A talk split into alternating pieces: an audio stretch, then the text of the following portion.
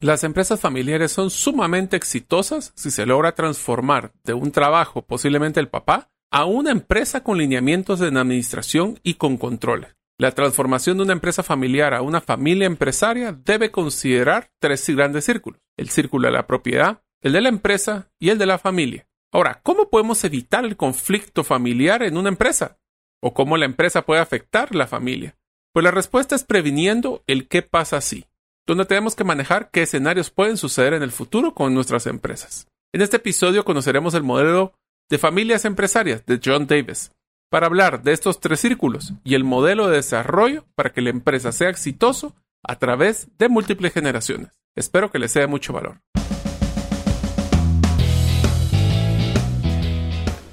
Bienvenidos al podcast Gerente de los Sueños, donde le brindamos las herramientas prácticas, competencias e inspiración para que los líderes de impacto cumplan sus sueños. Soy su anfitrión, Mario López Alguero, y mi deseo es que vivas la vida con pasión, resiliencia y templanza. Bienvenidos.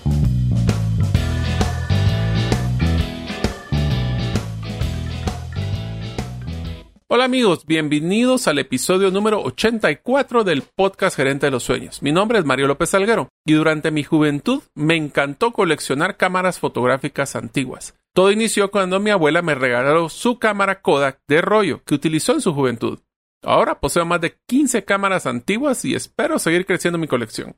Deseo agradecerte que nos escuches el día de hoy. Si todavía no eres parte de la comunidad de los sueños, puedes hacerlo suscribiéndote a nuestros correos electrónicos ingresando a la página gerentedelosueños.com o a través de nuestro listado de difusión de WhatsApp enviando tu nombre al más 502, más 502 aquellos que nos escuchan fuera de las fronteras de Guatemala y el número celular 5017-1018. Repito, 5017-1018. Hola amigos, bienvenidos al nuevo episodio del podcast Gerente de los Sueños. En el tema de hoy vamos a hablar de cómo migrar de empresa familiar a la familia empresaria es esta transformación que debemos de realizar cuando tenemos un emprendimiento, posiblemente directamente nosotros y después lo queremos delegar a nuestros hijos, o si nosotros empezamos un emprendimiento con nuestra esposa, como es en mi caso, con el de tema de los jardines verticales, o el tema de la clínica que es con mi hermano. Como se imaginarán, la dinámica entre familiares es un poco diferente que solo los que son accionistas. Y es por eso que vamos a hablar hoy de cómo poder preparar a la familia para tomar un rol empresario, no solo tener una empresa que va a ingresar a la familia a trabajar. Voy a poner dos casos de la vida real para que ustedes tengan una idea de qué estoy hablando. En una ocasión eh, vi cómo una familia se desmoronaba ya que el papá, que por mucho tiempo trabajó en la agroindustria, específicamente de una finca, había iniciado un proceso de preparación para que el día que él falleciera, pues pudiera entregarle su finca a dos de sus hijos. En este caso, eh, uno de los hijos eh, era una persona que se quiso involucrar directamente en la finca y el otro pues se dedicó a estudiar para poder ser otro tipo de empresario. En historia corta es de que el joven estudiante, cuando fallece el papá, pues tenían, agarremos un ejemplo, 500 cabezas de, ganado y se va a estudiar al extranjero. Cuando regresa, el hermano que había trabajado diligentemente la finca ya no tenían 500 cabezas de, ganado, sino que ahora eran mil.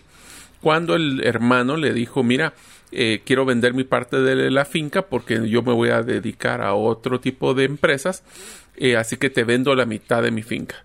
La pregunta que ustedes les haría que piensen es, ¿por cuánto es que debería de, vender la finca? ¿Por el equivalente a las 500 o el equivalente de 1000? Bueno, si nos vamos a la base estructural de una, eh, sociedad anónima, deberíamos de estar valorando a la empresa sobre los 1000 porque es la mitad de las acciones en el momento de la venta. Pero ¿será que el hermano que fue el que trabajó no debe tener un beneficio adicional que el que no la trabajó? Una de las respuestas que el hermano que no la trabajó podría haberle dicho es que sin la mitad de esas, de esas 500, o sea, sus 250, no hubiera podido generar esas otras 500 adicionales. Entonces empieza un conflicto. En este caso, esta familia llegó al punto de discordia. Eh, bueno, la historia es un poquito más trágica, ya que el hermano que no trabajó la finca después falsificó unas firmas y trató de robar dinero. Y después el hermano, el otro hermano, pues entonces lo demandó.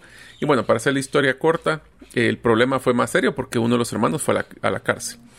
Ahora imagínense el punto de vista de la mamá o el papá que trabajó por tanto tiempo para poder crear un patrimonio de donde nosotros pues, queríamos poder tener tranquilidad para esa siguiente generación y lo que dejamos realmente fue un gran problema.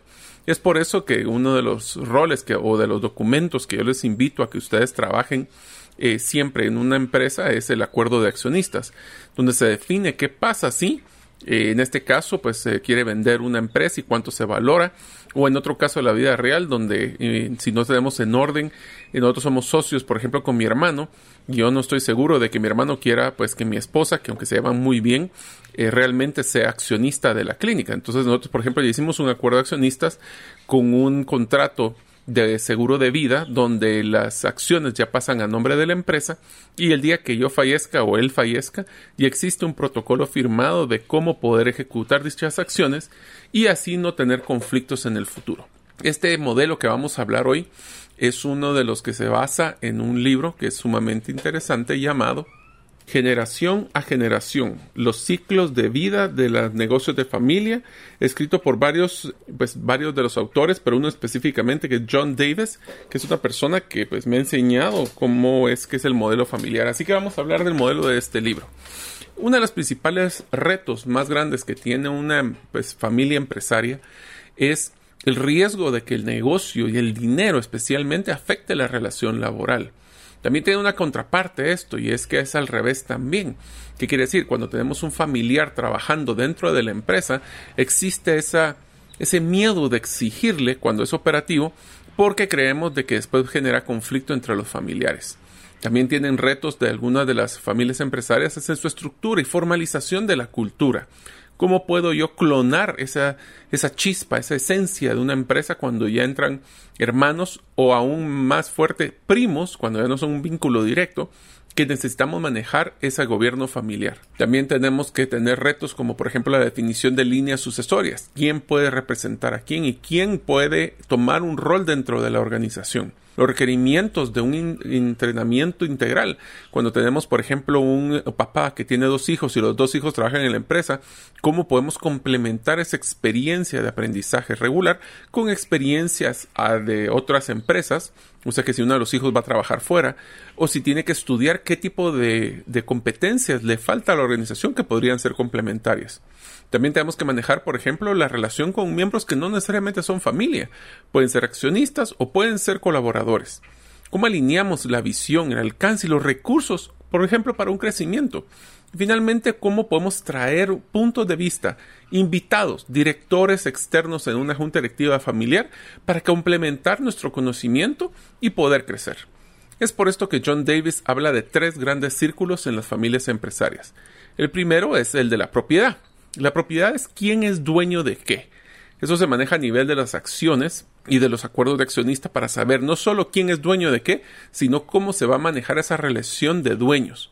El siguiente círculo es quienes están involucrados en el negocio. ¿Quiénes son esas personas que están operando?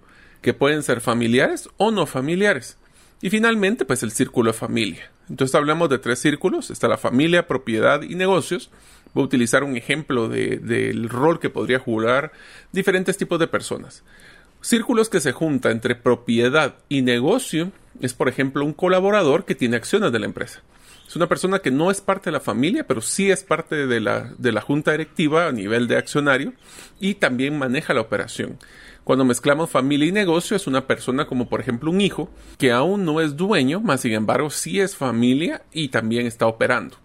La siguiente cruce de círculos es una familia y propiedad, que esos por ejemplo pueden ser si hay una, un papá dejó eh, acciones a sus tres hijos, pues no necesariamente están trabajando eh, uno de esos hijos, simplemente es dueño y también es familia. Entonces hay unas personas que son el que encajan los tres círculos, como es el papá, que es el que fundó la empresa, que es dueño, también opera y también es familia.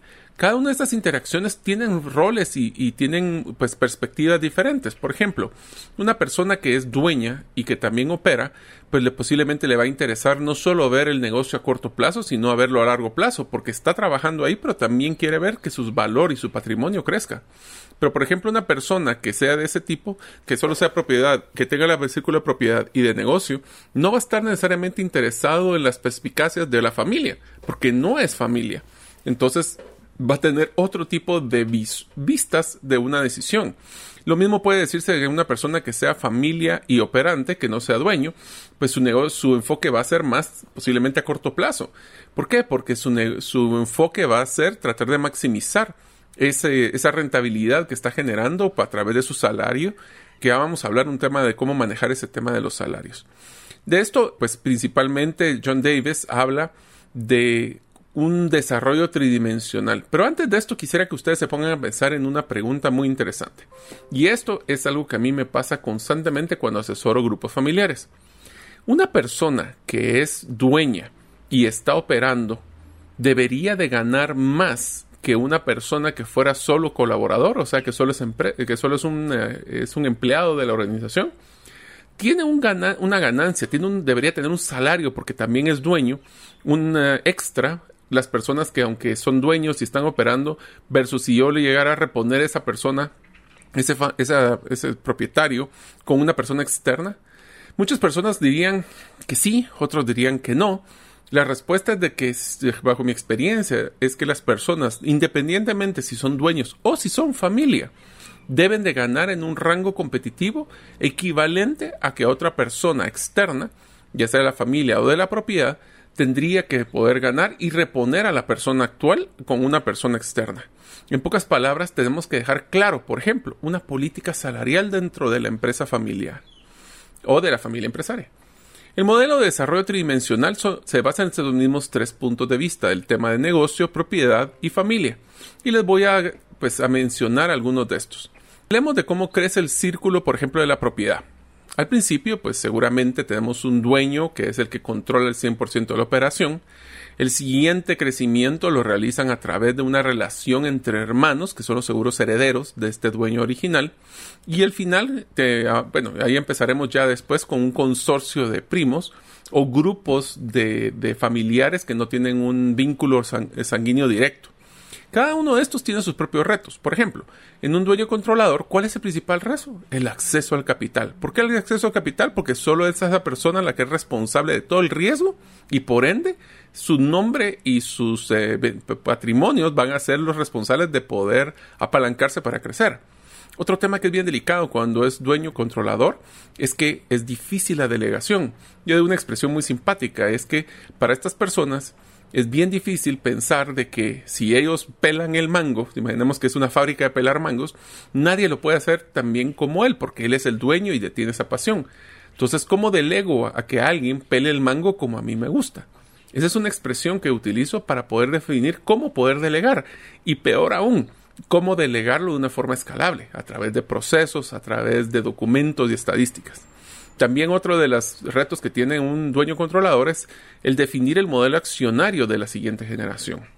Cuando ya vamos con los hermanos, los retos que poseen es cómo puedo crear una visión y un control compartido.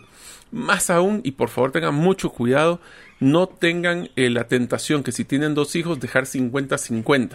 Eso es lo que llaman un bloqueo mortal. ¿Por qué? Porque si una persona no está de acuerdo, simplemente no pasa nada.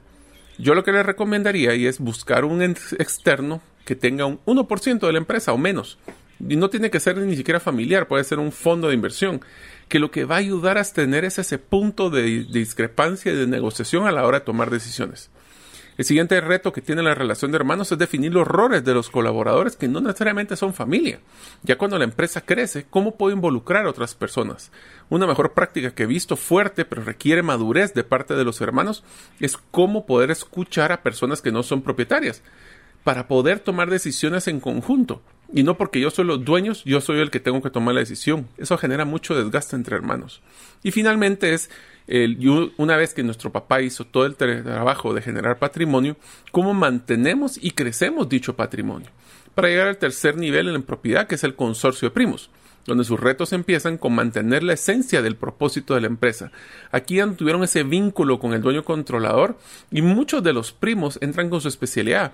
Uno va a querer enfocarse mucho en finanzas, otro tal vez en mercado y ventas, y entonces ya cada quien tiene otro tipo de prioridades. También ya se vuelve más compleja el manejo del grupo familiar porque ya no son hermanos, sino que ahora son primos que representan solo en cantidades mucho más. Y finalmente ahí es donde ya entra un rol que a mí personalmente me gusta mucho, que es la creación del fondo de inversión familiar. Ahí es cuando ya decidimos si todos los eh, familiares deben de invertir en todo lo que hace la empresa o tal vez algunos otros. Y esto nos habla de que si tenemos tres temas fuertes que hablar en temas de propiedad, desde uno como es qué es el modelo accionario, quién realmente es dueño de qué. Y eso tenemos que tener cuidado que no solo es el papel de la acción, es en el libro de actas de la junta directiva y de la asamblea de socios donde se adjudican y se representan las acciones. Por si ustedes no lo tienen, ahí les recomiendo que se asesoren bien de ese proceso. ¿Quién posee las, estas acciones físicamente y quién es el que las resguarda? La administración de las accionistas también tiene que tener claro de que tenemos que hacer reuniones de junta directiva o más aún de asambleas de socios anuales con actas por escrito y firmadas.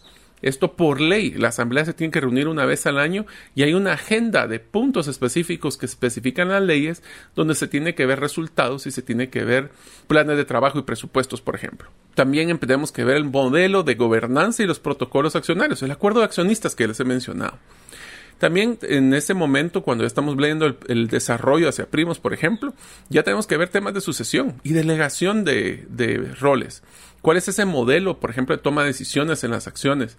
Ya si somos eh, cuatro primos en vez de dos hermanos, se puede hacer con el 75% y tomar una decisión, o sea, con dos, dos de los primos o tres de los primos, mejor dicho, ya están la decisión tomada, o tenemos que hacer una, una, lo que llaman una decisión absoluta donde todos tienen que estar de acuerdo. En unos momentos continuaremos con nuestro episodio. Deseo contarte que hemos renovado la página web gerentedelosueños.com. Ahora podrás encontrar los servicios y recursos para ser un líder de impacto y así cumplir tus sueños. Encontrarás todos los episodios del podcast, artículos, videos, hasta ejercicios que tú vas a poder hacer con tu equipo para poder desarrollar sus competencias. Espero que te sean de valor y que seas parte de la comunidad de los sueños al inscribirte en el listado de difusión por nuestros correos electrónicos. No estamos enviando spam es uno o máximo dos correos a la semana con contenido de calidad. Ahora, seguimos con nuestro episodio.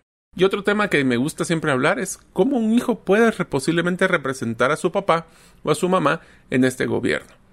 Te le tengo una pregunta interesante. Si hablamos de propiedad y ustedes tienen tres hijos, ¿deberían de darle 33% de la empresa a cada uno? ¿Sí o no? Deberían de pensar esa decisión. Y eso se hace a través de un testamento personal o inclusive el famoso acuerdo de accionistas o testamento empresarial. Hablemos ahora de cómo crece el eje de la familia. Empieza siempre con una familia de un, pues un negocio que es joven, un emprendimiento, un startup, que llega después a crecer como la familia, ingresa al siguiente nivel al negocio. ¿Cómo logramos después trabajar juntos como hermanos o primos? ¿Y cómo podemos después trasladar la responsabilidad? Hablemos de los retos. En la familia de un negocio joven, los retos es cómo separo, por ejemplo, este es un tema delicadísimo, las finanzas personales de las empresariales. ¿Cómo no hago la tentación de que si estoy en problemas que necesito pagar la renta, agarro dinero de la empresa para pagarla? O peor aún, que esto es lo más común cuando son empresas jóvenes, es de que cuando hay problemas del flujo de la empresa, pues nos toca sacar de nuestra bolsa pero llevamos documentado lo que he sacado de la bolsa para ser ordenado cuáles son tus finanzas personales y tus empresariales? ¿Cómo vamos a desarrollar a nuestros hijos para tomar un rol o no dentro de la organización? Y otro que es un reto bien difícil y lo vi bastante con, familias, eh, empresas familiares que nosotros hemos asesorado es el tema de balance de vida.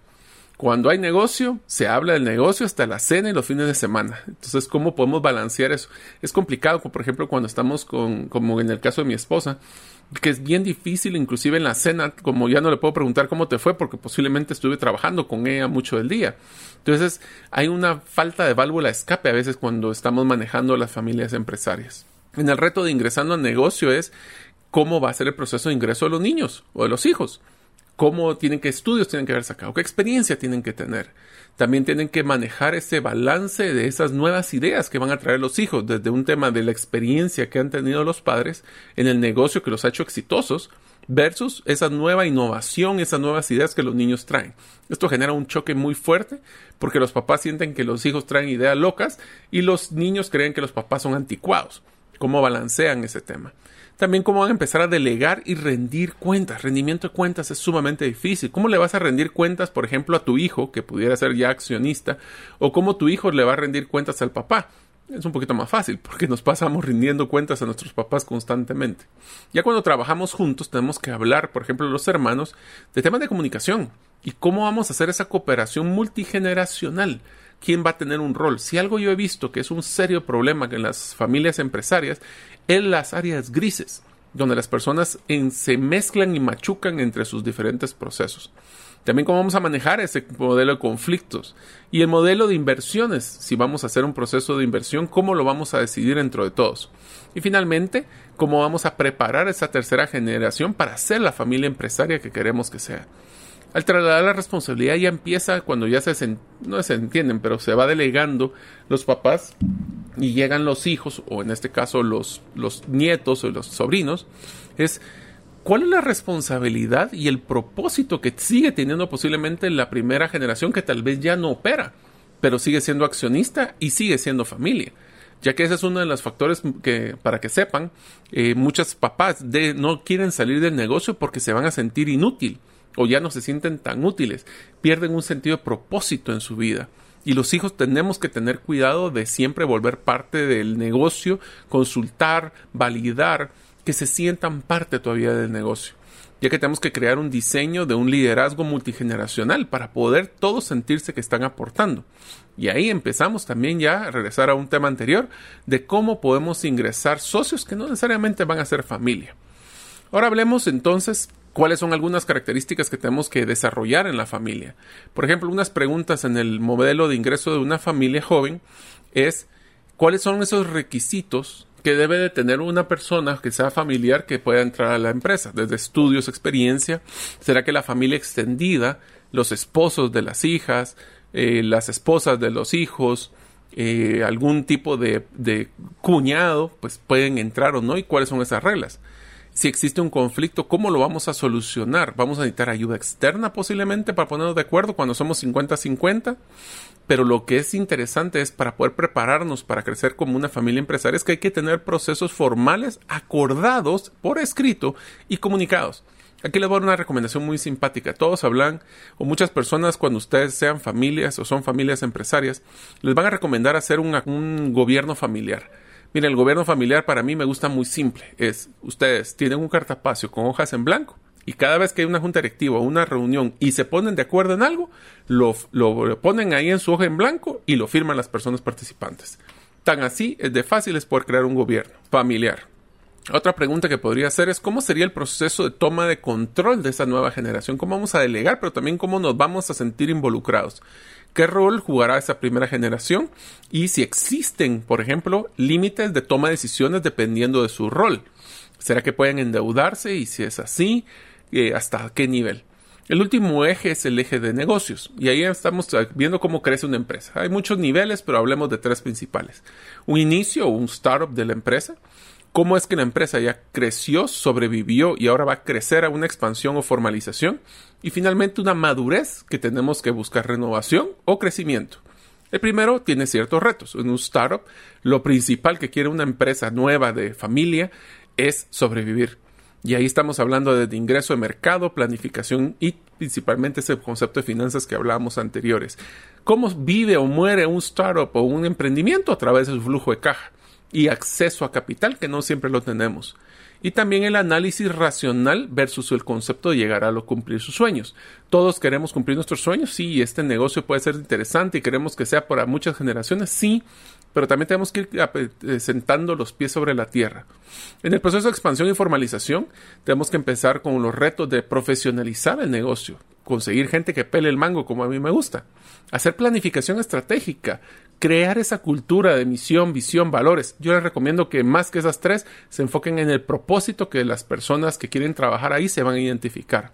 Empezamos a desarrollar la automatización y procesos tecnológicos, así como procesos documentados y la gerenciamiento del efectivo, porque ahí se vuelve interesante dónde voy a colocar el dinero es donde tenemos realmente nuestra cultura. Show me where your money is, o sea, dónde está el presupuesto y ahí te voy a decir dónde está la ejecución de la estrategia. Por eso que tenemos que tener mucho cuidado en presupuestos, amigos. En los presupuestos no solo es saber quién, qué porcentaje de crecimiento tenemos, es donde yo, si el servicio al cliente es importante, es ahí donde está nosotros el dinero en el presupuesto, no. Les dejo para que la piensen. Y cuando tenemos una empresa de madurez, tenemos que pensar en un reenfoque estratégico para renovación, crecimiento y ahora esta madurez puede venir más rápido, puede ser en uno, dos, cinco, diez años. Antes era por décadas o hasta por, por un siglo. Ahora tenemos que pensar rápidamente cómo lo podemos tomar y renovar lo que ya tenemos. Cómo logramos hacer compromisos en la administración y en ese modelo accionario formalizado y hasta cómo podemos hacer en algún momento reinversiones. Entonces, cuando hablamos de los temas que vamos a necesitar, está por ejemplo un plan estratégico. Para mí es muy sencillo. ¿Dónde estamos? ¿A dónde vamos? ¿Y qué necesitamos para llegar a ese lugar? relacionado a los temas de recursos, proyectos, personas o competencias y qué indicadores vamos a utilizar para dar seguimiento a dicho avance.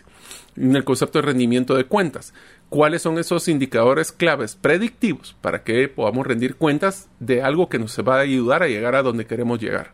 ¿Cuáles son esos incentivos y penalizaciones del desempeño de las personas que están participando para poder ayudarnos a cumplir ese, ese plan estratégico? Y cuando hablamos de sucesión y delegación, ¿cuál es el plan de carrera de una empresa? ¿Cuál es su plan de desarrollo, su política de desarrollo de talento? ¿Cuál es esa política salarial que va a soportar su estrategia? Y el concepto de dueño versus colaborador, donde ya no todas las personas tienen que estar entrando a, trabajar de la familia, pero sí tienen un modelo de accionario. Y es por eso que los invito a que traten de documentar sus procesos, de que si van a hacer un proceso de inversión que se justifique, y yo les, diría que los tres pasos próximos, si ustedes están en el modelo de la familia empresaria, son tres. Uno, tengan claro su visión, o, mejor dicho, su planificación estratégica, que incluye lo que les mencionaba, el propósito del negocio, los valores, valores que se vuelvan comportamientos, ¿eh? no solo que sean, eh, que sea integridad. Cómo las personas en la organización van a poder vivir la integridad que tiene la familia. Bueno, tienen que evidenciarlo. Tienen que tener esa visión clara y lo que necesitan recomiendo, si no tienen acuerdo de accionistas, ah, ingresen ya a herramientalegales.com, que es uno de nuestros patrocinadores del podcast eh, en estos días, para poder ah, descargar un formato sencillo de acuerdo de accionistas. No hay que hacerlo complicado, son dos, tres hojas. Después ya lo complican. Pero busquen poner las reglas claras inicialmente con un documento, como mínimo, de un acuerdo de accionistas que va a regular qué pasa si fallece uno de los socios. Y también documenten sus procesos, pero no pongan manuales interminables de papel de, palabras que nadie lee, procesos y flujos bien, bien al grano especialmente con temas de gobiernos familiares, ingresos de familiares, compensación que hablamos, ya que eso les va a ayudar a ustedes a que migren de una empresa familiar, donde solo hay personas involucradas de la familia, a realmente ser un grupo, una familia que tiene los roles eh, definidos para ser una familia empresaria. Espero que les haya dado mucho. Esto es mucho documentación e información que les acabo de brindar, pero me apasiona que el tema de que las empresas familiares o las familias empresarias son sumamente exitosas porque tienen un rol de visión de corto, mediano y largo plazo. Cuando no tenemos esa visión de corto, mediano y largo plazo, podemos tomar decisiones con tal de ganar mucho dinero en mi compensación este año a riesgos del futuro pero las familias no quieren poner en riesgo ese patrimonio que sus papás hicieron, que quieren dejar a sus hijos o a sus nietos. Entonces son decisiones más estratégicas, no solo del corto plazo, sino a largo plazo. Espero que les haya gustado esto. Les recuerdo herramientalegales.com si quieren ver este acuerdo de accionistas o otros documentos legales que les pueden servir en su día a día. Y espero verlos en el próximo episodio del podcast Gerente de los Sueños. Gracias por escuchar el episodio de hoy de Gerente de los Sueños. Recuerda que para lograr cumplir tus sueños solo debes de ponerle fecha y tomar acción. Las notas y material complementario de cada episodio puedes encontrarlo en la página gerentedelosueños.com. La música que han escuchado es Feeling Good de Kevin MacLeod y pueden encontrarla en incompetech.com. Hasta la próxima y que sigamos haciendo nuestros sueños una realidad.